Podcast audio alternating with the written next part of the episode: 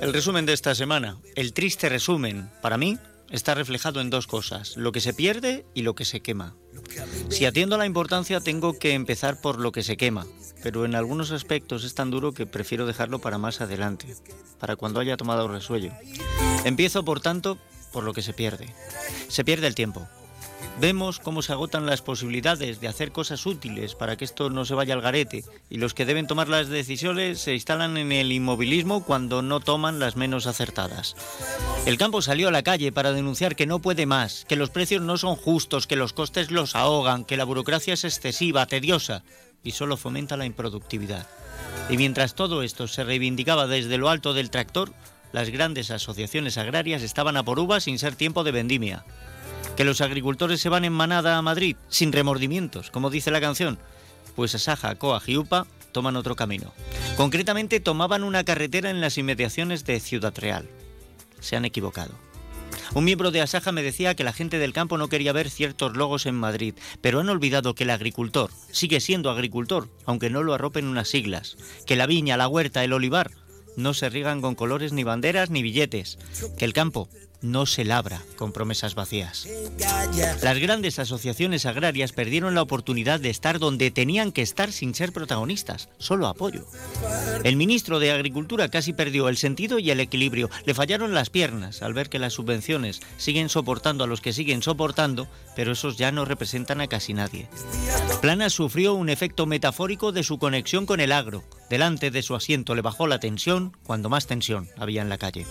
Podemos decir que perdió la presencia de ánimo. Otro que se perdió, que lleva perdido bastante tiempo, es el presidente del gobierno. Justo cuando la caravana de tractores iba para Madrid, justo cuando el Ministerio del Interior trataba de parar un tsunami con una palangana, le surgió a Pedro la idea de visitar a Mohamed VI en Marruecos. Todo improvisado.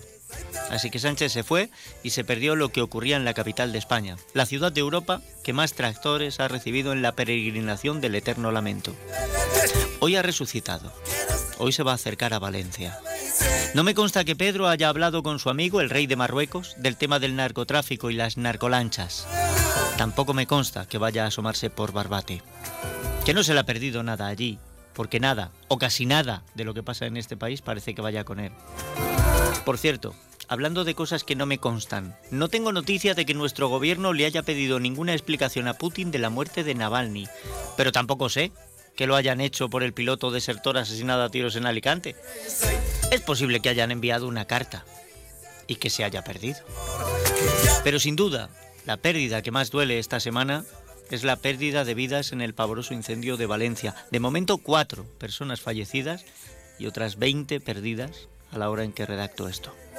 Todavía no está claro si el revestimiento de la fachada del edificio era poliuretano o poliestireno.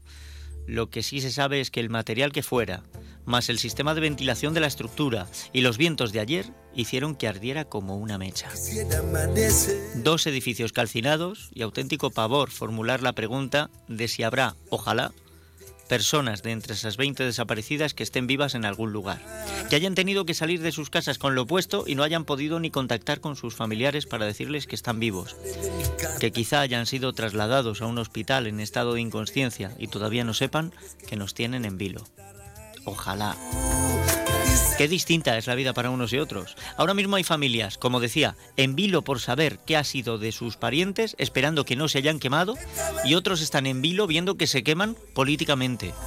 Es el caso del exministro Ábalos. Los bomberos intentando apagar los rescoldos del bloque de pisos quemado en Valencia y José Luis Ábalos sintiendo el calor del follón que se le atribuye a Coldo, su hombre de confianza.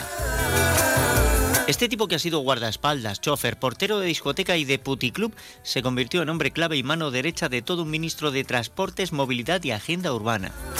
Se sospecha que utilizó su influencia para mediar en la venta de mascarillas cuando el COVID-19 mataba a mansalva y que ayudó a establecer contactos comerciales por valor de 52 millones de euros, cobrando una modesta comisión de 10 millones. Ha sido detenido junto a su mujer y otras 27 personas, acusado de organización criminal. Coldo está que arde. Y Ábalos, achicharrado. Pero si le preguntan a alguien del PSOE por esta trama, ¿saben qué responde? da una respuesta evasiva intentando que las palabras hermano de Ayuso encajen en algún lugar. Hemos perdido la cordura, la mesura, la razón, el tiempo. En la hoguera de la vanidad política se queman todas nuestras oportunidades y el humo nos ciega para que perdamos de vista lo que nos aguarda.